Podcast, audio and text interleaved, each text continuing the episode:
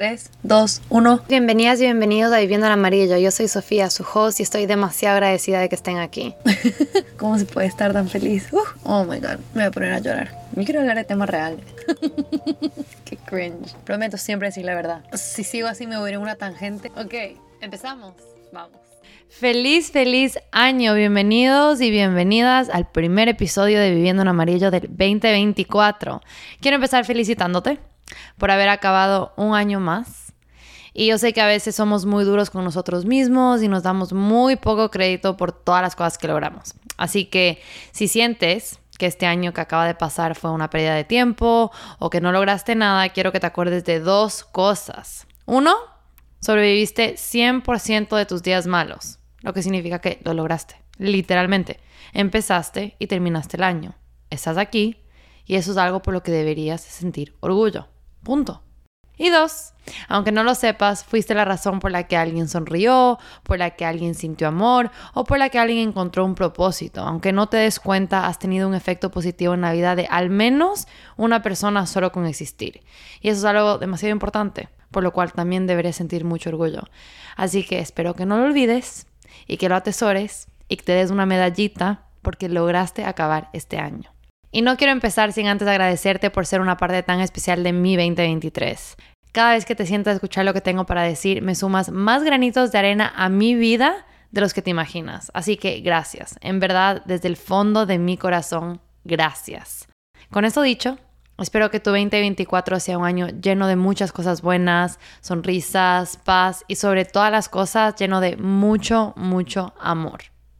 El episodio de hoy no suponía ser este. La verdad tenía algo más planeado, pero cuando me senté a grabar esto, hoy, primero de enero, me di cuenta que quería usar este primer episodio del año para abordar algunos temas que me han tenido algo incómoda estos últimos días y que no quería dejar que pasen y siento que si hablo de esto en un episodio más tarde en el año o en el mes no va a hacer sentido, así que bueno, lo vamos a hablar hoy. Obviamente, como creadora de contenido, mi Roman Empire, o para los que no entienden lo que es el Roman Empire, en términos más simples, una gran parte de mi día a día es qué es lo que quiero crear o compartir en redes. Entonces, obviamente por eso soy muy consciente de cuáles son los trends que están pasando en este momento, ya sea en Instagram, en TikTok, y bueno, también hago una decisión constante de cuáles son los trends de los cuales quiero ser parte y de los cuales no.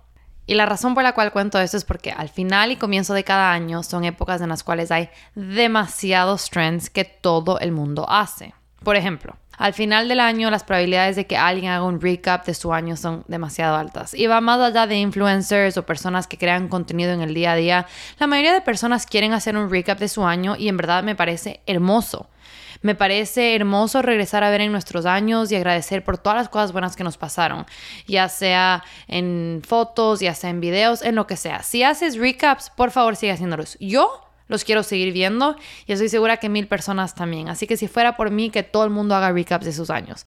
Pero aunque me encanten los recaps, siento que pueden ser muy triggering para muchas personas. Y es por eso que si eres una persona a la cual ver estos recaps le causa ansiedad, te quiero recordar que las redes sociales tienen la capacidad de romantizar hasta la vida menos llena. Por eso mucha gente simplemente los llama highlight reels, porque nosotros podemos escoger qué es lo que enseñamos y podemos escoger solo enseñar las cosas buenas. Y está bien, pero es algo de lo cual tenemos que ser conscientes. Si nos ponemos a analizar uno de los trends más comunes de este año, el reel en Instagram o video en TikTok que usa o usaba, no sé en qué términos hablar, la canción de What Love Is, Empieza con 4 segundos de cualquier video que tú escojas con letras encima diciendo 2023 y el momento que toque el beat le siguen videos de cada mes del año con el mes del año encima, los cuales duran medio segundo cada uno más o menos. Medio segundo, o sea, cada mes, así sea una foto o un video, dura medio segundo. Poniendo en perspectiva, cada mes tiene en promedio 2.592.000 segundos, lo cual es 5.184.000 medios segundos, lo que significa que cada uno de esos videos o fotos enseña casi que un 0% del mes que está siendo mencionado. 0%. a lo que quiero llegar con eso es que 6 segundos son suficientes para enseñar 12 videos llenos de risas y sonrisas en lapsos de medio segundos, pero están muy lejos de enseñar la verdadera trayectoria de un año. Y es por eso que comparar tu vida a los recaps que estás viendo es realmente una pérdida de energía y al mismo tiempo una puerta demasiado grande para que tus pensamientos intrusivos salgan a pasear. Por eso te pido que tengas mucho cuidado. Mucho cuidado con lo que ves en redes cuando la gente habla de su año, porque realmente son muy pocas las personas que te van a enseñar las partes de su año que fueron difíciles. Y es normal. Por algo lo llamamos highlight reels. Solo te pido que los tomes por eso, por lo que son, y no los hagas tu punto de comparación. Y bueno, con eso también entran los posts o comentarios de nuevo año, nuevo yo. Este año sí voy a lograr X. Este año, el primero de enero, dejo X por completo o empiezo X al 100%. Coño, si fuese tan fácil reinventarse, no existiera tal cosa como un viaje de crecimiento personal o la teoría de 21 días. Y sí, yo sé que aunque empezar un año con la mentalidad de nuevo año, nuevo yo, tiene detrás la mejor intención y en verdad, sí puede tener un efecto positivo para muchas personas, no digo que no, pero tiende a centrarse en la meta final, en vez de los procesos necesarios para alcanzar esas metas, lo cual evidentemente crea expectativas irrealistas y una presión temporal que no crea ningún cambio sostenible en el tiempo. Aparte, ¿por qué quieres un nuevo tú? ¿O por qué quisiera yo una nueva yo?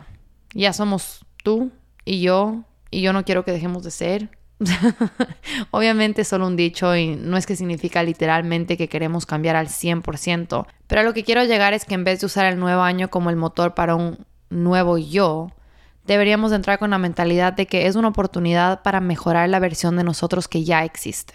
Es una oportunidad para entender qué son las cosas de nosotros o en nuestra vida que se beneficiarían de un cambio y cuáles son las cosas que no queremos cambiar. Así desde este lugar podemos establecer qué queremos traer con nosotros del anterior año a este nuevo año, ya sean hábitos que hemos creado, sentimientos que hemos sentido o personas que hemos conocido, y también qué son cosas que queremos cambiar para este nuevo año desde un lugar realista y con compromiso a nosotros mismos.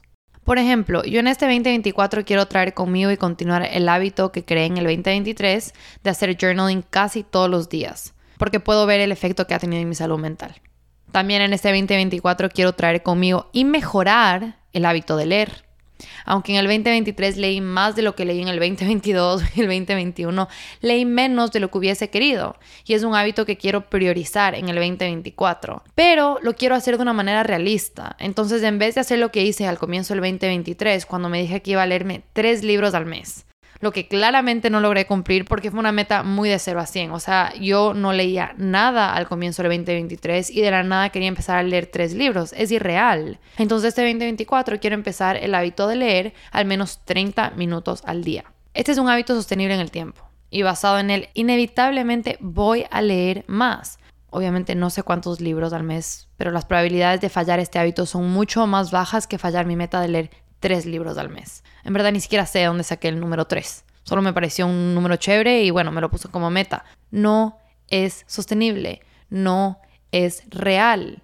Y bueno, por último, un hábito nuevo que quiero implementar en el 2024 es meditar más. O sea, yo medito mientras hago yoga y medito en diferentes ámbitos de mi vida, pero literalmente sentarme a meditar todos los días es algo que yo no he logrado hacer y no es algo que he hecho una prioridad tampoco. Pero también siento que fue irreal decir que empezando hoy, primero de enero, voy a meditar todos los días del año, cuando nunca he meditado consistentemente más de dos días seguidos. Así que voy a empezar con la meta de implementar más meditaciones en mi vida diaria, tratando de meditar al menos dos veces por semana. Y confiando que con el tiempo puedo ir aumentando un día aquí y un día allá hasta que llegue el momento en el cual mi meta se pueda convertir en meditar todos los días del año.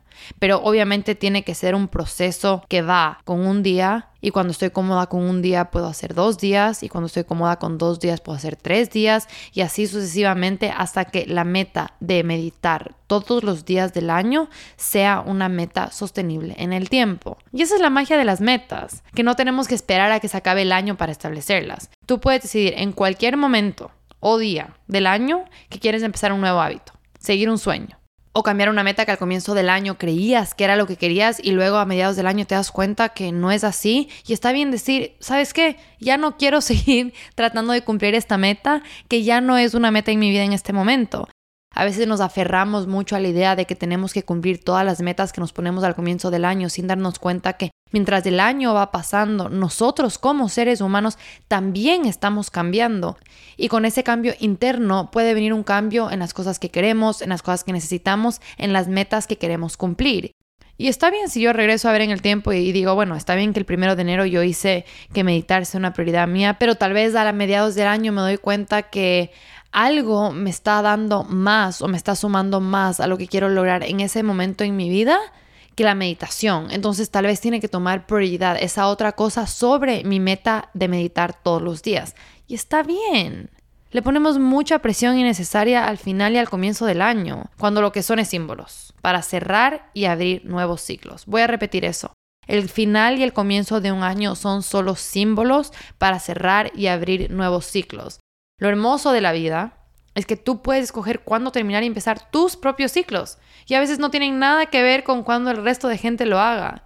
Tu reflexión del año y carta de manifestación para el nuevo año lo quieres hacer en tu cumpleaños en vez, hazlo. Tu reflexión del año y carta de manifestación para el nuevo año lo quieres hacer con tu año de estudios en vez, hazlo. Tu reflexión del año y carta de manifestación para el nuevo año lo quieres hacer cuando estés en el proceso de un cambio importante en tu vida, hazlo. Es completamente tu decisión. A veces, obviamente, solo es más fácil hacerlo en épocas simbólicas. Por ejemplo, yo lo hago al final del año y en mi cumpleaños.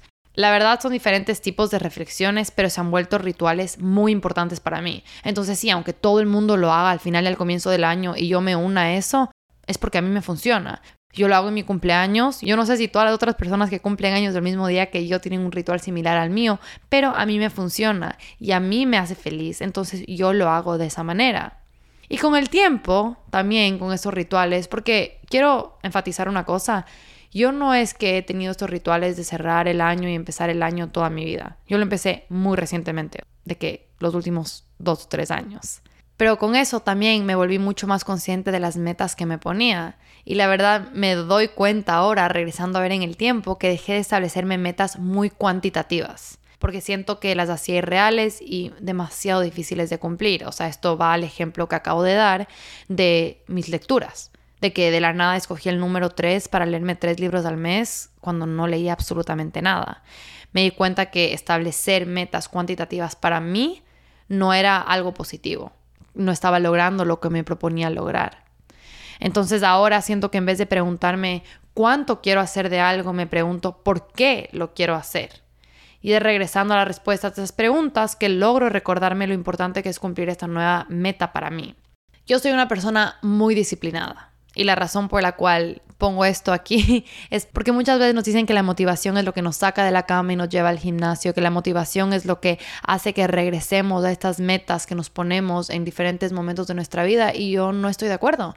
Yo no creo que la motivación es algo en lo que al menos yo como Sofía puedo depender. Para mí, mi disciplina es lo que me saca de la cama, mi disciplina es lo que me lleva al gimnasio, mi disciplina es lo que me hace mover el cuerpo, mi disciplina es lo que hace que yo cumpla las metas que me propongo. Pero para yo poder ser disciplinada con algo, yo tengo que entender el por qué lo quiero hacer.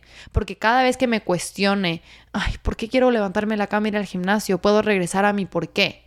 Así que es muy importante para mí ahora, en vez de preguntarme cuánto quiero hacer de algo, preguntarme por qué lo quiero hacer.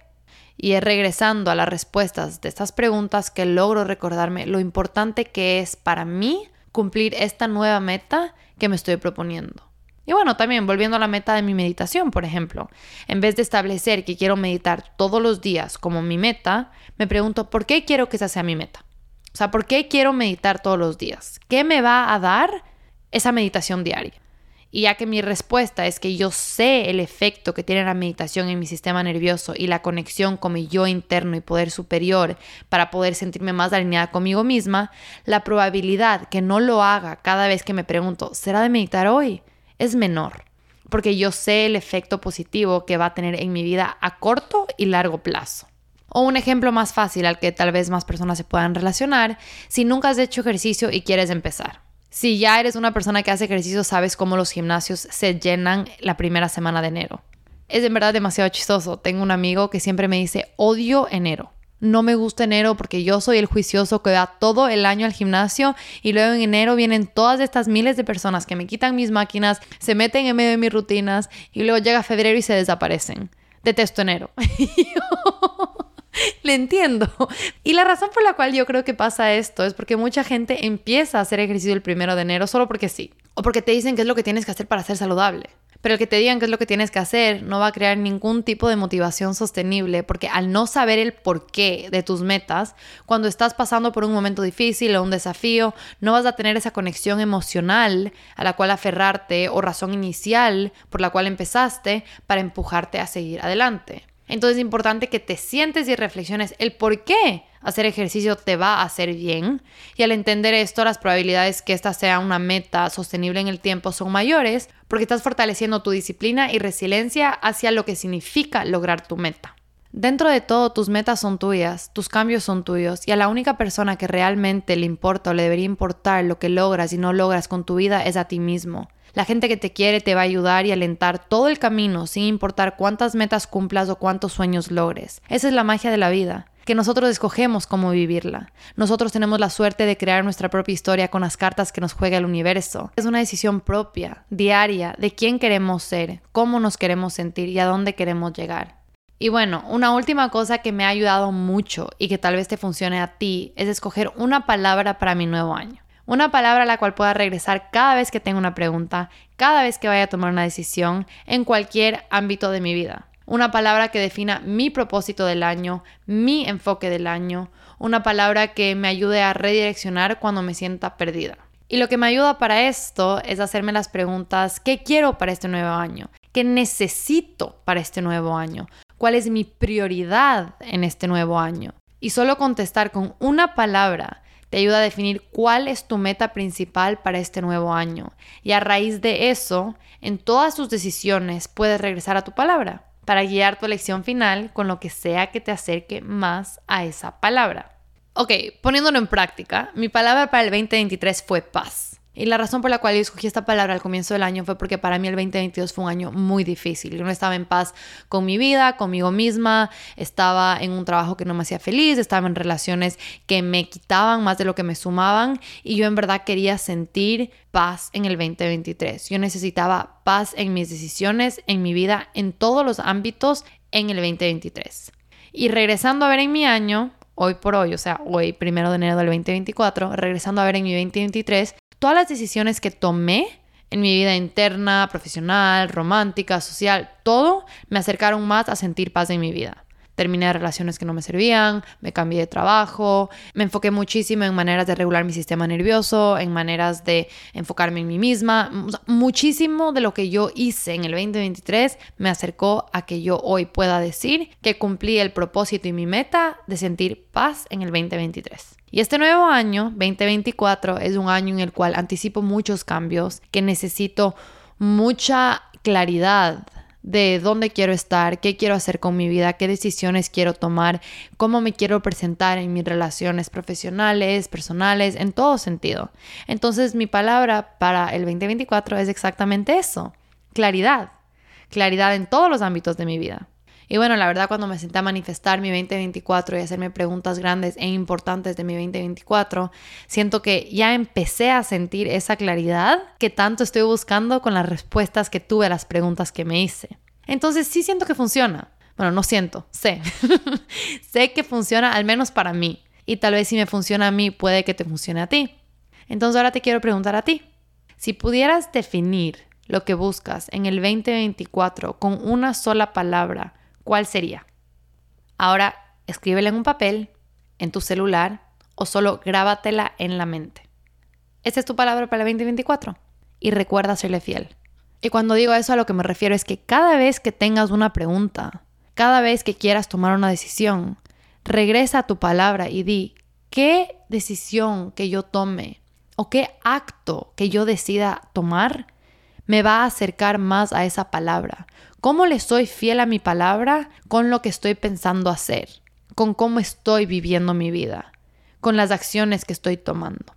Y no sé, a veces no tenemos que ponernos metas, a veces estamos tan perdidos con tantas cosas que ponernos metas específicas puede ser contraproducente. O sea, yo al final del 2022 me puse a reflexionar en mi año y me di cuenta que yo no me había puesto ni una sola meta al comienzo del año porque no tenía ni la más mínima idea de qué era lo que yo quería. Y a mediados del año mi vida fue cambiando y sin metas logré muchas cosas. Y luego cuando empezó el 2023 yo dije, o sea, no tengo una meta específica que yo quiero lograr. Claramente aparte de la de ponerme tres libros al día, al que digo al mes, pero no la cumplí. Pero lo que sí tenía era mi palabra. Yo quería sentir paz. Y al final del año, cuando regresé a ver y dije como que, mm, ok, cumplí mi meta, fui fiel a mi palabra. Eso fue suficiente para hacerme sentir como si yo me fui fiel a mí misma en ese año. Entonces tal vez en este 2024 no necesitas ponerte muchas metas, solo puedes tener una palabra. Y al final del año cuando reflexiones puedes regresar a ver y decir como, ah, me fui fiel a mi palabra. Y eso es suficiente para sentir que lograste todo lo que querías lograr o todo lo que necesitabas lograr para tu 2024. Como siempre, gracias por estar aquí, por escucharme, por hacer de esto un espacio seguro desde el cual puedo hablar sin filtros y con todo el amor que tengo en mi corazón. Espero que este año nos traiga mucha claridad, crecimiento y que esta comunidad tan hermosa que estamos construyendo siga creciendo desde el amor. Acuérdate que mientras más alto vibramos todos individualmente, más alto podemos vibrar en colectivo. Así que es desde este lugar de amor y crecimiento que quiero pedirte que si conoces a alguien que crees que se podría beneficiar de este episodio, please me ayudes compartiéndolo. Mientras más somos, más poderosos somos. Y una última vez, gracias. Gracias por ser y gracias por estar. Espero que hayas disfrutado. Te quiero y nos vemos la próxima.